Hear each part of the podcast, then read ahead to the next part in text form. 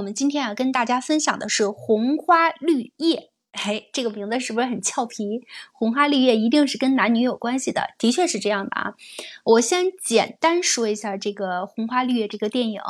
呃，这个电影啊，就是讲述一个身患癫痫的男人，原本呢已经放弃婚恋的希望了，因为他小时候得过一场病啊，然后就结果落下了这个癫痫的病根儿。但是呢。呃，他其实是如果把他自己的这个真实情况说出去，是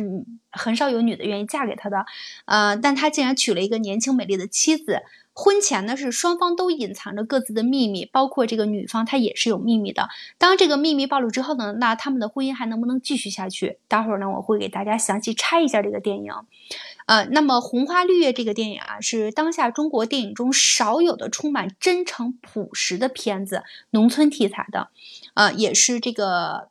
农村题材的片子。一看上去，很多人对这个电影评价就是，哎，花费很少，的确是这样的，呃，花费很少，但是内容很真实，呃，那么是商业浓重氛围中一股清流。为什么这么来评价它呢？这个片子里看不见任何的广告。而且呢，就是大家从穿着，然后一直到这个，就是整个拍戏的过程中都非常非常符合当时的这个生活状况，啊，那么不存在任何夸张，而且没用没运用到任何的一些什么其他的技巧之类的啊，所以成本非常非常的低，呃，所以说是一股商业浓重氛围中一股清流。这个影片啊是在二零呃二零一九年的时候。呃，在第三十二届中国电影金鸡奖上获得了最佳中小成本故事片奖，因为这个投资实在非常小，但是片子效果还是可以的。呃，那么一八年的时候呢，在平遥国际电影展上成为首映单元最受欢迎的影片。好，那我现在就给大家来拆一拆这个电影，然后我们一下子就明白了，故事情节其实也并不是多么的难啊，没有什么呃太跌宕起伏的场景。红花绿叶呢，讲的是一个穆斯林家庭的故事，那么围绕着一对新婚夫妇的生活和情感历程进行的展开。男女主角，男主叫古柏。与阿西燕，阿西燕是女主啊，他们相知，然后又结合了。这个婚姻的话是一场父母包办的婚姻，那么就是父母给介绍的，因为这个男方他本身有癫痫嘛，但是他妈妈是非常愿意，还是希望说有后嘛哈，那么就一直希望他能娶一房媳妇儿，然后能这个结婚生子，这是作为老人的最大的愿望。但实际上，作为咱们这个男主古柏的话，他是不愿意的。当把这个漂亮姑娘的照片呢呈现在他的眼前的时候，他其实心里是挺心花怒放的，哎。心里小小的得意吧，这姑娘还挺漂亮的啊。那么他，但是他回给他妈的话是说，嗯，我不愿意，我觉得这个姑娘长得太丑了，如果再漂亮一点还行。他是这样去回的，但是他妈妈并没有理会他这番话啊，他妈妈毅然决然的就去给介绍去了，然后跟那个女方约好了之后，两个人就见面了哈，呃，在父母陪伴下见面了。那么见了面之后呢，这个古柏就更喜欢这个女孩了，这个女孩女主叫阿西啊，呃，甚至在那个年。年代想花一千八百块钱去给他买个衣服，呃，这个古柏他也不含糊，就想拿这个钱，因为他真的挺喜欢他的。于是说呢，这两个人在父母的安排下和媒婆的牵线之下呢，然后顺理成章的就结婚了，非常非常高兴啊！其实他们只是见了两面就结婚了。在新婚当夜的话，那么他们甚至不敢，嗯，去说一些过分的话，什么玩笑什么，就感觉很很陌生的一个状态。然后女孩儿终究还是主动说了：“哎，那我们晚上怎么睡呀？”嗯，男孩儿男孩儿就。说那就分开睡吧哈，然后默默的他就跑到这个炕，那会儿在那个地方睡炕的炕边上，然后去睡了啊。这个女孩呢，根本连睡都不敢睡，直接坐在炕上坐了一宿，她害怕，她主要是害怕。呃，这场平静又普通、看似非常顺利的这婚姻啊，两个人其实是各怀了心事的，隐藏着各自。隐秘的一些往事啊，那么其实都有这个秘密可言的。虽然这是包办的婚姻，因为两人的善良和对爱的质朴表达呢，夫妻两人在朝夕相处之中呢，那么感情是逐步的升温了，两颗心的距离呢也逐渐的拉近了。而就在这个时候，他们各自隐藏的秘密像纸包不住火一样，都暴露在生活当中。于是两个人的感情遇到了极大的冲击：是劳燕分飞，还是相忘于江湖，还是说忘掉过去曾经的一切，重新开始新的生活？这个是。影片呢留给大家的一个悬念。那么我来跟大家说一下这两个人的秘密是什么。男主刚才跟大家说了，男主古柏是一名癫痫病患者，有不定时发病的隐患，就是他不能够特别的生气，就情绪不能波动特别大，否则的话，那么包括小两口如果吵个架都有可能让他这个癫痫病就发作了。因为这个病呢，他还不能干重活儿。那么其实，在农村那个地方的话，那么有一个男子汉正壮年呢，他不能干重活儿，这个是挺挺吃亏的一个情况啊。很多女人是不愿意嫁过来的，也受不了刺激。她想外出去城市，去外边的城市去挣钱呢，父母也放心不下她呀。她如果在外边突然间这个病发作了，可怎么办呢？就一定要把她留在身边。那么这个二十二岁的古柏呢，对于父母来说最操心的是他的婚事了，因为他的这个病呢，母亲尤其对他有所亏欠，觉得，嗯，那么他小时候得了这个病之后，没有给他看好，让他落下了这个病根儿，于是就张罗的给他找这个对象了。呃，那么还隐瞒了他这个病情，没有告诉这个这个媳妇儿，所以呢，这个媒婆和这个父母呢，在隐瞒了他这个病情的情况下呢，然后他们两个人，这个女方也不知道，觉得挺正常的嘛，反正跟他接触这两次都没有发病，啊，两个人就这样，嗯，就过上日子了。但是纸包不住纸包不住火呀，当阿西燕这个女主呢，偶然得知古柏生病的事情之后呢，她就离家了，就回娘家去了。然后古柏当天呢，就去他娘家去找他去，以为媳妇儿是因为这个事情跑掉了。当他打电话去找这个媳妇儿娘家时呢，发现媳妇儿哎，呃，并没有回娘家。到了晚上呢，阿西像什么事情都没发生一样，自己就回来了，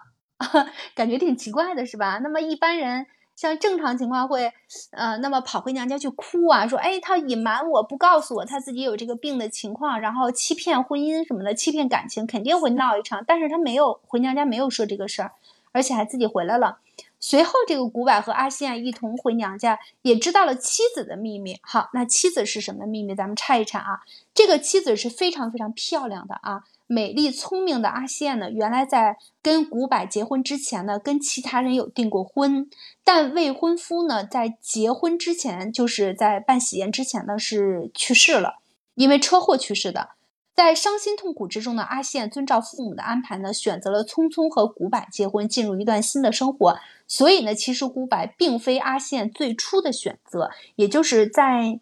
嗯，那个农村那个地方啊。那么他们是女子，如果结婚的话，一定是就是首先，嗯，就是不能有过，就是肯定各方面全都是第一次啊。那么是有这种这种情况的，因为他在。要订婚之前，呃，然后结果未婚夫出车祸了这件事情，呃，让这个古柏的话会觉得，哎，他不是这个新媳妇儿，会有这种感觉，所以会有点蒙羞的感觉。这个是两个人各自的秘密。那这个男方也知道了这件事情，其实还耍了一点小性子的，那么跟他的媳妇儿，然后嗯，会稍微有一点点刁难他哈，呃，但是也没有特别恶意的情况。这件事情在他心里面还是嗯埋下了一点这个。忧愁的意思啊，就是稍微有一点点这个不是特别舒服，然后两个人的秘密就这样很顺其然的、自然的就被大家都发现了。那么双方发现之后，隐秘往事的揭露呢，这两个人刚建立的感情的冲击是巨大的。那么都不是说特别不像第一印象当中那么那么那么完美、那么好的一个情况了。当然呢，他们也经历了争吵。古堡因为受到刺激呢，一下子就发病了。发了病之后，阿信就离家出走，就回娘家去了。在他们分开的这段日子呢，他们各自冷静下来，思考他们的未来到底要不要继续走下去呢？古柏呢，虽然是生妻子的气，然后生他隐瞒他这个事实，但因为对他的牵挂呢，他终究是没有选择外出去打工。那么他的病好了之后，他也不要去外地外边去打工，因为他觉得他放心不下他的妻子，而是选择等待着妻子回来。过了一些日子呢，阿宪真的带着原谅回来了。妻子的归来呢，是对自卑的古板来说，就像在做梦一样啊。他没有想到他的妻子，嗯，能够就是。原谅他，也就是说，其实这个男子的话，他内心有一种不太敢说出来的这这种感觉啊，就是他其实他妻他犯病之后，他妻子回娘家之后，他是特别特别想他媳妇儿的，他已经深深的爱上了他的媳妇儿，然后他偷偷的没有去他娘家，偷偷的跑到他媳妇儿干活的这个农场，从这个草垛后边呢，然后看着他媳妇儿干活，哇，他这这种感觉就是特别久违的，因为有那么些日子没有看见他媳妇儿了，特别特。特别的想他，但是他又不敢上前去说一句话。然后他媳妇儿干完活之后，他媳妇儿走，然后他就悄悄的回家了。就这样，他就内心的特别挣扎啊，到底要不要怎么样，要不要去接他呢什么的。结果他媳妇儿自己回来了。那么说出来，其实他媳妇儿还是挺大度的一个人啊，很大度。然后结果呢，就两个人就重归于好了，呃，就一起过上这个幸福的日子了。当然，很快他媳妇儿也怀孕了，就。怀了孕之后的话，那么他们这个的农村农村的话，那么其实传闲话传的很厉害的，然后就会说，哎，那这个古柏的话，它有这癫痫病，其实它是不适合这个要孩子的，因为这种癫痫病的话，有可能会遗传什么的。得，那么本来两人非常幸福的这个婚姻，又因为这个外部的一些压力，结果给他们俩造成打击了，尤其是这个对这个男方压力还是很大的，然后他就。那么一次带他媳妇儿去产检的回来的路上呢，然后因为下雪，他让他媳妇儿坐自行车上，他推着自行车走，他就跟他媳妇儿商量说：“那我们到底要不要这个孩子？因为我这个病什么的。”然后他媳妇儿，他本以为他媳妇儿会说：“嗯。”不要呢，但结果他媳妇说，呃，我们感情这么好哈，然后我不要不要去听别人的，还劝了他半天。我们只要这么幸福的生活下去就好了，不要相信其他的。我们相信我们我们的孩子是很好的，是非常好的，没没健也是健康的啊。结果呢，他听到他媳妇说了这一番话之后，然后重新给他奠定了一些这个生活的信念，然后两个人就这样和和睦睦的。嗯，幸福的生活下去，这个故事就算完成了。好，我用了这么长的时间跟大家简单介绍了一下这个故事，其实。并没有太复杂的，在农村那个地方的话，就是风言风语很多啊。那么大家都愿意这个谈恋爱，也都知道把自己最美好的一面展现出来。然后这个稍微有一点这个缺陷的地方不敢说出来，尤其是像这么大的一个缺陷的地方不敢说出来，也可以理解的。所以这个片子让人看起来的话，还是呃在。两个人的这个缺点暴露出来之后，稍微有一点点扎心，但是结局还是让人觉得很欢喜的啊！毕竟是一个圆满的一个家庭嘛，也是一个大圆满的一个结局。好，我们针对这个片子的话，因为不难，我们来聊讨论讨论啊。就是听完了这个我介绍之后，大家对这个片子有什么想法，或者故事里的男女主人公有什么想法吗？我们一起来聊聊，好吧？其实吧，我听完你这个，嗯，你拆了这个电影之后，我觉得挺平的一个电影。嗯，是的，这个故事情节不，因为这个电影很很便宜，很省钱，但是很看了之后的话，就会感觉，呃，挺就是很干净的一部爱情片子，很多人来这么来评价的，嗯嗯，就是我就按我想想啊。就是在你拆的这个过程中啊，就是我就按照我听了之后理解的，然后说一说吧。呃，其实他们两个的爱情的话，其实始于一见钟情吧，差不多。看了这有点个照片之后，嗯，这个男这个男生就一见倾心了，嗯，然后再见就呃一见钟情，再见倾心，可以这么说。嗯呃，然后两个人见了两面就结婚了，但是其实都是有隐情的，对吧？呃，男人生病，女人是因为自己的未婚夫出了车祸啊，然后这样就是，其实 相当于说。呃，就是男人之前有没有这有没有感情经历，咱咱暂且不说啊，至少这个女人她是有的，因为未婚夫，然后在结婚之前，然后就就就就这样去世的话，就是这个女人她其实是内心受到了很大的伤害的。那嗯，她呃跟这个男人结婚的话。呃，一方面可能是要找一个感情的寄托，另外一方面可能也是到了年龄之后啊，然后家里人催促等等嘛，就是迫于各方面的压力才会选择匆匆去结婚。嗯，不然的话，你想想，就是呃，一个人想要走出情伤，应该不会那么快的。然后最好的就是疗伤的方式，就是呃，找一个人开始新的一段感情。这是嗯。网网上说的，咱实际生活当中可能，就是你哪怕找了一个人，开始一段新的感情，也不会有那么快的，因为你至少你自己的心里有一个调试的过程。那他们两个就是呃，在互相得知，然后对方的隐情的情况下，也没有就没有说就是可能想过要抛弃对方、放弃对方，但是最终还是走到了一起。那这个的话，我觉得就是怎么说，嗯，就更。呃，因为两个人是没有感情基础的，没有很深厚的感情基础，只是说，呃，两个人结婚了，然后就相当于先婚后爱那种的吧。呃，在呃生在婚后的生活当中，慢慢培养彼此的感情，呃，那这样的话，其实呃发现了彼此的这些呃情况之后，会对他们的婚姻生活带来一个非常大的打击，算是一个就是说地动山摇也差不多，我觉得一点都不过分。嗯，就像那个那个姑娘叫什么来着？她走了。那姑哪个？你是说咱电视剧里这姑娘吗？对呀。哦。呃，阿西亚，阿西亚，阿西燕啊，对，阿西燕啊，就是呃，就是这个女主吧，然后在知道了之后，她走了，就是你没有没有说明白她到到底为什么走，可能就是因为听到了这个之后，呃，然后走了，然后这个男主本身，嗯，他。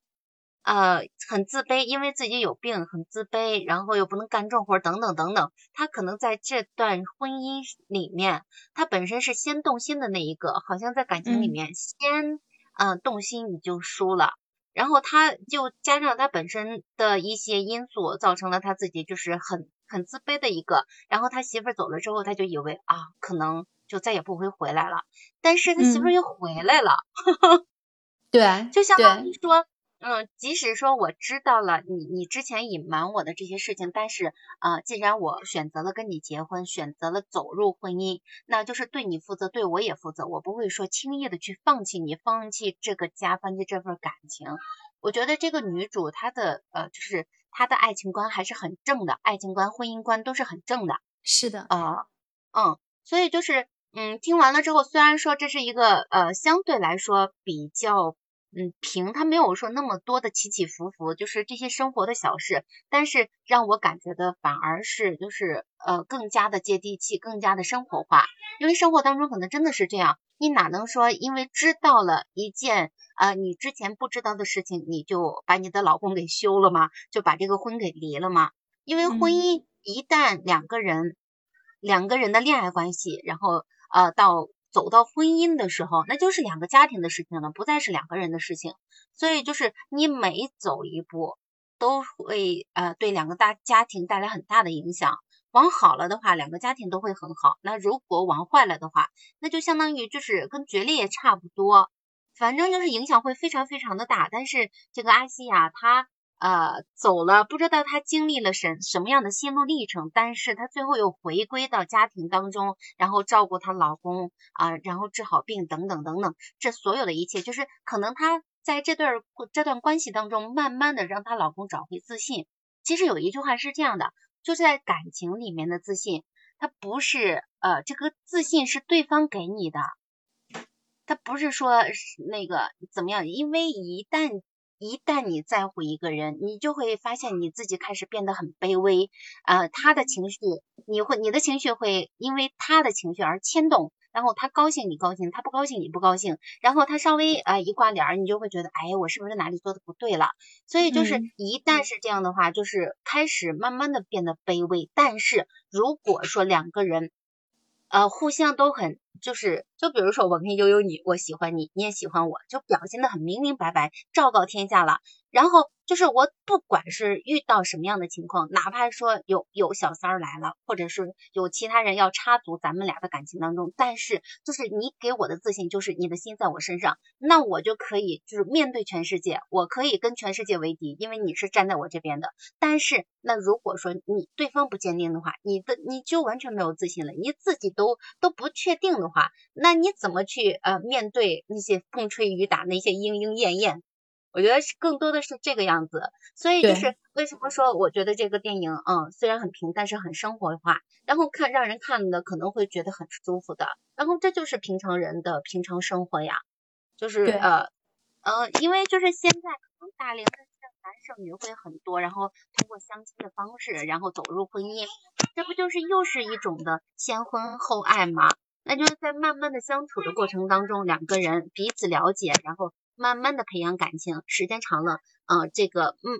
就是先婚后爱可能会更加的稳固，因为毕竟，呃，走入的婚姻之后有那张纸的保证，可能会比你就是谈恋爱很长时间，然后叭分手了，呃，然后比那样要更好一些。就是，但是这这两种形式都是各有利弊的，咱暂且不去讨论那个。但是就是说走到婚姻里面的话，我就觉得，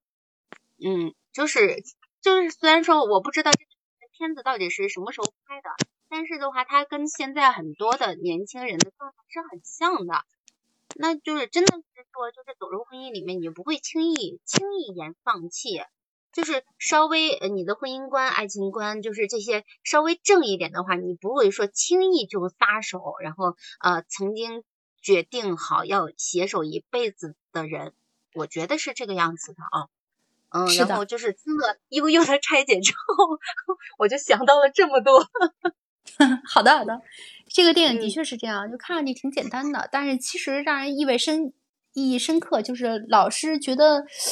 你这个东西跟我们生活还是非常接近的。呃，那么像你说的很生活化，尤其是农村题材的，嗯，其实那我就觉得这个人为什么不好意思去说？为什么就是把自己的这些弊端，然后紧紧的遮住？然后其实就是太在乎这个人了，对不对？他觉得太喜欢这个女的了，怕把怕把自己的这些。呃，缺点说出去之后，人家不喜欢他，不要他了。他主要真的就是太在意了，嗯，所以他就属于弱的这一方了呗。对呀，对呀，其实就是这样的嘛。哎，哎呀，哎呀，来，哎，哎呀，来。然后我，呃，我刚才听到哈哈说了一个那个词儿，叫这个先婚后爱嘛。然后，哎，我突然间就觉得特别有感触。你说的这个事情真的是挺对的。其实我这个感触还还有有一点儿，就是有一点感触。是什么呢？就是，嗯，你这个恋爱了嘛，谈久了之后了嘛，很有可能就真的是结不了婚了，因为你这个有的时候我们都说嘛，结婚嘛是一种冲动，可能两个人刚见面的时候就会被对方的一个点或者几个点就吸引了，吸引了之后呢，大家就很很冲动，很希望就是哎，我能赶快点一块儿共同生活，呃，其实呢就是说要劝大家，嗯，这个。什么的时候呢？就是能能能冲动的时候就冲动一把，等这个昏头的时候就昏头一把。呃，不要是说那个就是把恋爱时间拉得过长，因为拉的过长的，拉的时间过长的情况之下呢，你在这个生活中的这些琐碎啊什么的，会把这个你们所谓的爱情啊，你们这个你们的这些就是互相的关爱啊什么都给磨平了。磨平了之后呢，你们再去。就是想到结婚这件事情之后呢，多多少少有可能就会变得非常恐惧，就会觉得这个这个婚姻为什么是这个样子的？然后这个恋爱呢，一开始多么的甜蜜啊，对吧？然后结果后来，哎，你看你也你也忙，我也忙，然后你也不关心我了，你我也不关心你了，然后从此以后就是，嗯，很有可能就会分手了，嗯，对，然后哎，然后就是哈哈说到这个先婚后爱的这个状态是什么呢？说白了，其实人都是有感情的。无论怎么样，嗯，为什么之所以说会，就是说有有一种这个斯德哥尔摩情节呢？就是为什么那个被绑的人质他都会去同情这个绑匪呢？我其实其实说白了，都是因为嗯感情在作祟。因为有可能绑匪跟他说了一些自己的就是困难呀，或者说自己的缘由啊，自己一些就是很艰难的一些地方。反而让这个受害者变成了一个同情者，嗯，然后从感情的角度来说呢，两个人有可能他当时嗯见面或者说这呃见面的时候，就像你说这个电影里面这两个人他见面说当时没太有特别大的这种激情啊火花呀什么的，呃，也就是因为这个一种规则吧，或者说一种不得不去面对的一个婚姻的时候，我们就结婚了。但结婚之后呢，你其实还是。从这个婚姻的相处之中，肯定当然也有摩擦，嗯，也有这些这个不和谐的因素。但你在慢慢的跟这个人相处的之后呢，你就慢慢的其实是会去了解他的以前，会去了解他的过往，会去了解他人生的经历，呃，然后在互相的这种沟通啊，或者倾诉啊，或者说这种那日常生活中磨合之中，多多少少我觉得不太可能说是你对他毫无感情，呃，就包括我们养一个小宠物的话。你跟在它在它时间长了之后，我们都知道宠物的寿命是非常短的，可能可能会隔十年二十年它就会离开你。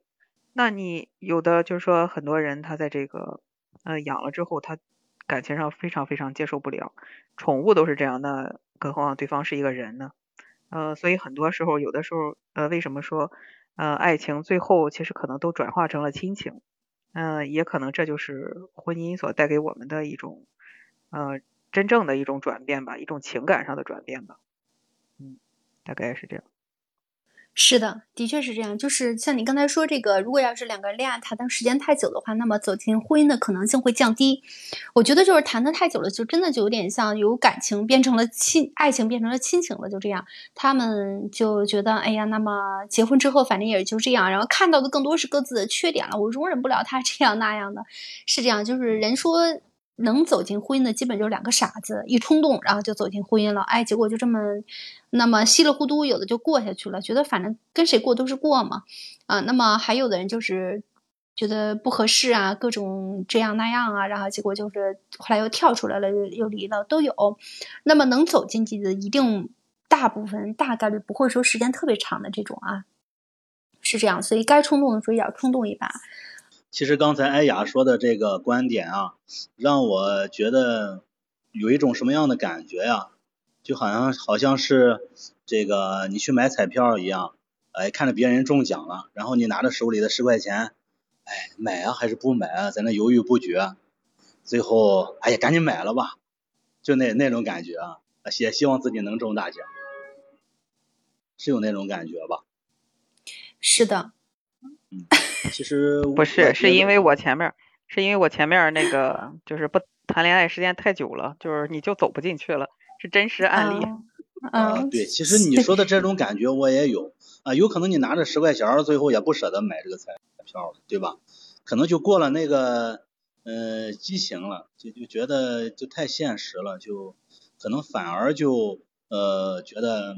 还是更现实一些好，就对爱情的那种嗯幻想啊。可能就会被冲淡了，嗯，但是你说的这种，嗯，难得糊涂，这这种难得糊涂的这种爱情，我觉得还是要慎重。虽然说你谈恋爱谈的时间久了，可能嗯就没有那种激情了，但是呃在激情过后，你可能想到更多的是这个对方能不能够呃陪着你走得更长远一些，对吧？我觉得。呃，两个人这个能够走得长久，嗯，第一呢，嗯，是因为确实是喜欢着对方；第二呢，就是也要遇到对的人。如果你遇到的人和你三观出入很大的话，那即便是你们结了婚，我觉得也难以走得长久。是的，所以三观一致哈。啊，那这个是听到跟我们分享的。那么走进感情里边，一定要先看一看这个三观一致不一致，为了以后能够婚姻更长久一些。啊，这个也倒确实是这样啊。嗯，现在很多婚姻就是半路夭折的话，有的是，呃，有的是因为在婚前之前没考察清楚，然后结果呢，那么走进之后发现三观严重差别太大了，根本就没有办法将就的这种，结果也也有这个半路上就离了的也有啊。哎，慢慢慎重考虑呗。反正就是婚姻对于每个人来说都不是儿戏，我们不用说撑的时间太长。像艾雅说的，太长的话，这个成功概率会降低啊。但是我们也不要太草率，草率的话，那么三观都不一致的话，这个属于一个基础啊。那么你们在未来的婚姻当中的话，肯定是不一样。一个就拿钱来说吧，一个觉得钱就得抠抠缩缩的，然后这样那样，大于五块钱，大于十块钱就简直是就要命了感觉。那一个呢就觉得生活，那么这这不要太这么计较，太这么算计。其实这个这个好多人未来过日子里边，好多都是因为金钱去呃麻烦的。为什为什么说贫贱夫妻百事衰就是这样？因为钱能解决生活中百分之九十以上的问题。那么没有钱的话，基本上这些。百分之九十的就都是问题，所以说在这个三观上面，还有个人爱好上面啊，呃，这些，所以大家要多怎么说呢？多协调协调，在婚前的话一定要考察清楚了，这样避免在婚后的时候，我们觉得，呃，那么，嗯，没有办法继续走下去。毕竟谁也不想说，那么。离呀，走到离这一步是吧？那还不如当初就不开始呢，啊！所以每个人想法不一样，但是听他说这个想法也对啊，也是一种，也是一个这个在婚前需要参考，呃，需要好好去权衡的一个利弊的一个一个点。除了就是从电影里面就是就是能了解一些东西，就刚才听几位主播，然后觉得也是都很有见地，然后就是其实对一些就是年轻人啊，或者是还没有。婚育的一些人，的有很，我觉得很强的指导意义。这个这个电影给我的感觉就是淡淡的那种，呃，有那种淡淡的忧伤、淡淡的喜悦、淡淡的那种，就是然后还有就两个人特别朴实。我觉得这电影给我感觉其实就是他们俩挺幸运的，就是正好是两个人就是匹配到一块儿，就正好是还是挺挺和谐的。因为生活中说实话，这种这种匹配度还是就是就是自由恋爱，嗯最后有可能这个匹配度都不是很好，不是很高。呃，那个男孩儿很善良，就是他，他他知道自己这个情况，所以当时他妈妈拿那个照片给他看的时候，那个女孩儿那照片多漂亮啊，然后就是嗯他就在那儿说，呃，这女孩儿不好看，说这这个女的太丑了，说要找就找好的。其实嗯他不是想要找好的，是因为他很善良，他不想去耽误那个女孩子。嗯，是的，是的，嗯所以，嗯，包括后来就是他们俩结婚之后，他去为他去买瓜子儿，就大半夜的那女孩儿突然间说要去那个想吃瓜子儿，他就赶紧起来去给那个女孩儿去买，就是觉得真的是他是很爱她，就是那个真的是所有女女孩子都觉得特别幸福的，就是你一张嘴，你的不管是男朋友也好还是老公，就立马就去了，大半夜的给你弄了一张一张一袋子瓜子儿回来，哦哟，那个感觉好。好感动啊！是是，然后那一阵儿他给他买了好多东西，就是悄悄的啊。他觉得他他这个在地里干活的时候，看见他媳妇儿，然后这个背着东西，然后要回来了，他呱呱呱就赶紧往家去跑，然后买了好多好多好几袋的零食，然后放在这个桌子上头，然后自己就赶紧去上床了，又假装什么都没有发生似的。啊，然后把灯给对对对闭了。结果他媳妇儿一进来之后，看到桌那个桌子上摆了这么多的零食，就知道是给他买的。然后其实这个男人还是挺靠谱的哈，然后挺挺实在的一个人哈。所以这点我看完了之后就感觉也挺逗的。这个他他不善于去用嘴巴去表现出来，但他用行动默默的表现出来他多么的喜欢这个媳他媳妇儿，是吧？对对对，特别朴实，就包括后来那个女孩儿回家了之后，他不是站在山上，然后在那喊那个女孩嗯子的名字，嗯，可是后来他一看那女孩儿来了，他又赶紧又他 又不喊了，就是这种感觉。对对，这个这个太朴实了。对对对对，太朴实了，就是有有些就是有爱吧，不敢大胆的表达出来，呃，老是怕，就是他他的任何想法都是站在这个女方的角度。其实遇上这样的男的也挺好玩的，嗯、就是有有什么事情的话，什么想法都都喜欢站在这个女孩的这个角度去想哈，呃，怕这个女孩受嗯到伤害。包括说，就是回来之后，他推着他媳妇儿，就那个自行车，他推着他下雪天儿，他都不敢骑，就怕说有个闪失什么的哈。他媳妇儿那时候已经怀孕了，从医院从城里然后瞧完病回来说，这点儿也挺感人的。最后他把这个事情跟他媳妇说，我觉得这两个人在面对这么大的坎儿的时候，都这么年轻，然后面对这么大坎儿的时候都挺过来，我觉得他们一定会幸幸福的走完这一生的，这是肯，定的。没错没错。那嗯女孩其实也挺可怜的，就是当他那个就是他的那个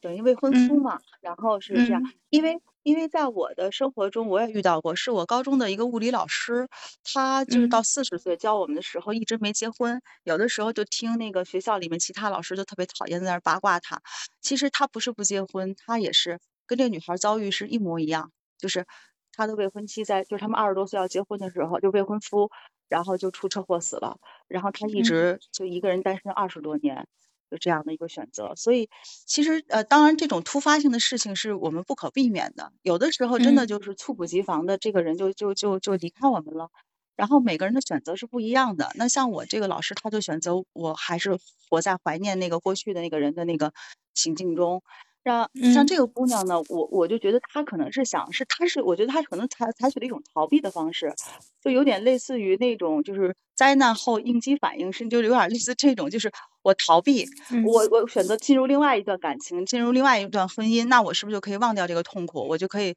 嗯回避它？是这样的，我我觉得他开始应该就是我觉得啊，我个人感觉是这样。但是之后慢慢他被那个男孩儿的那种真诚所打动，而且这女孩儿本身她也是淳朴的人，所以这就是我刚刚开始说的，就是他们俩其实挺幸运的，就是正好嗯是两个合拍的人遇到了一起。呃，反过来说啊，有可能就是那个未婚夫跟他关系挺好的，就像你们说的，啊爱的死去活来，但有可能结婚之后也未必就有这么这么这么匹配度高。对也有可能，吧有可能，对对对，很有可能，对。所以嗯，他这个真的是，而且他后来选择原谅，也说明这个女孩儿也很朴实，也很善良。就是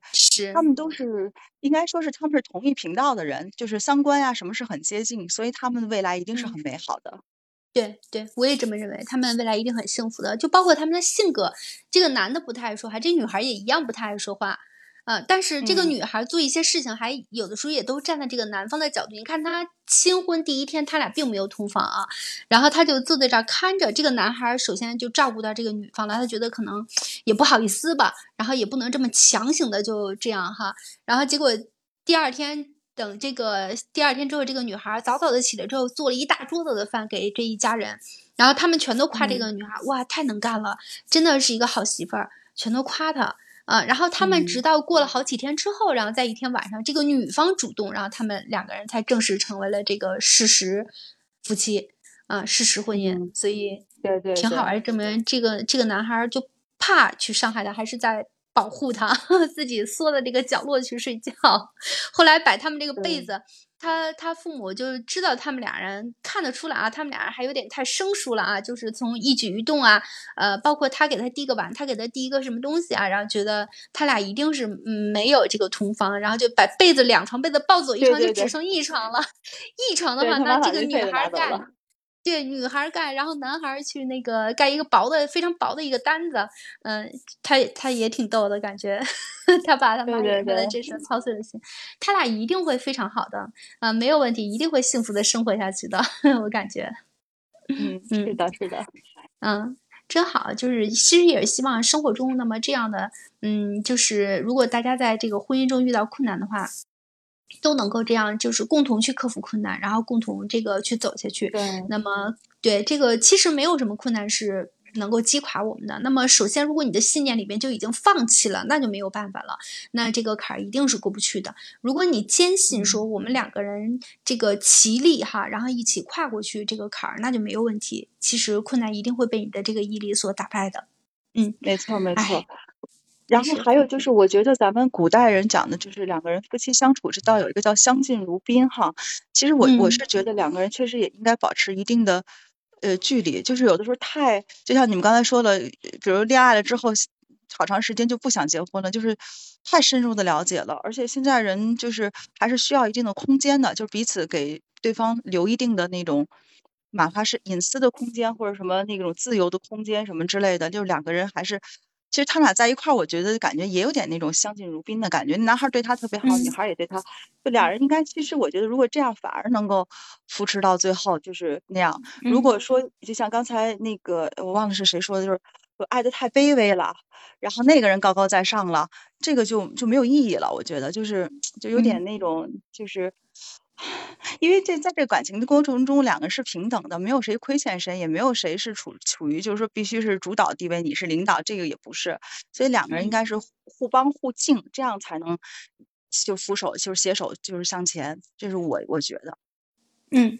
是的，的确是这样。我们其实这部片呢，也更多是给这个年轻小夫妻看的哈。就是我他那个年代和他那个那个地方的话，那么生活那么困难的情况下，而且就是两个人就是有这样的一个是比较大的缺点来说的话，那他们之间都互相鼓励，一直坚持生活下去了。那其实我们在我们现在这个大都市，然后而且搁现在这个年代的话，那么各方面物质条件和其他都非常非常的富足的情况下一定是比他们生活水平要更高一些。那我们其实要夫妻也是要齐力，然后克服各种困难，能持续走下去。希望幸福美满的生活的话，那么在我们每个人身边全能够环绕下去。嗯，也是这两这一对小夫妻的话，也是对那么更多的这一些小夫妻的一个鼓励吧。嗯，没有什么困难是跨不去的。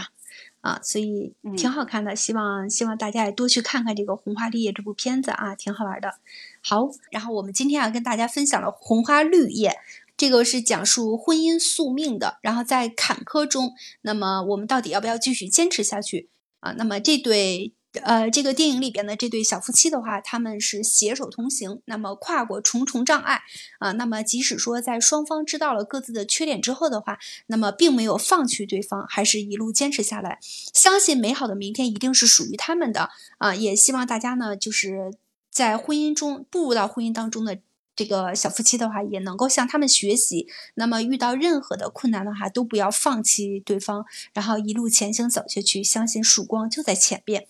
好的，那我们今天跟大家分享的分享的这部影片呢，就到这里。喜欢的小伙伴呢，可以点订阅、关注、留言、分享。一个影片一个观点，期待大家呢能够持续收听我们的节目。如果自己有喜欢的影片需要我们来聊的话，可以在评论区里边给我们进行留言。那我们看到之后呢，一定会第一时间给大家回复的，好吧？好，那今天就到这里，小伙伴们再见。